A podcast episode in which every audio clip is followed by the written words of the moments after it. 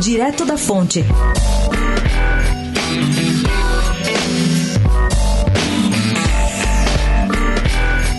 Na quebra de braço da Assembleia Legislativa Paulista sobre a reforma da Previdência, o deputado estadual Emílio de Souza, do PT, pediu cópia do relatório do impacto financeiro da proposta enviada por Dória. Fala-se num déficit de 34 bilhões de reais. O documento está com o presidente da casa, o tucano Cauê Macris, que recentemente chamou deputados um a um no seu gabinete. O motivo oficial? A pauta de fim de ano mas teria incluído também um trabalho de convencimento sobre a PEC da Previdência. Enquanto outros governadores penam com suas assembleias, o do Piauí, o petista Wellington Dias, comemora. Ele aprovou na última quarta-feira, por 24 votos a 4, a reforma da Previdência de lá.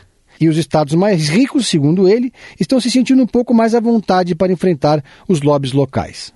Pedro Venceslau, especial para a Rádio Eldorado, direto da fonte.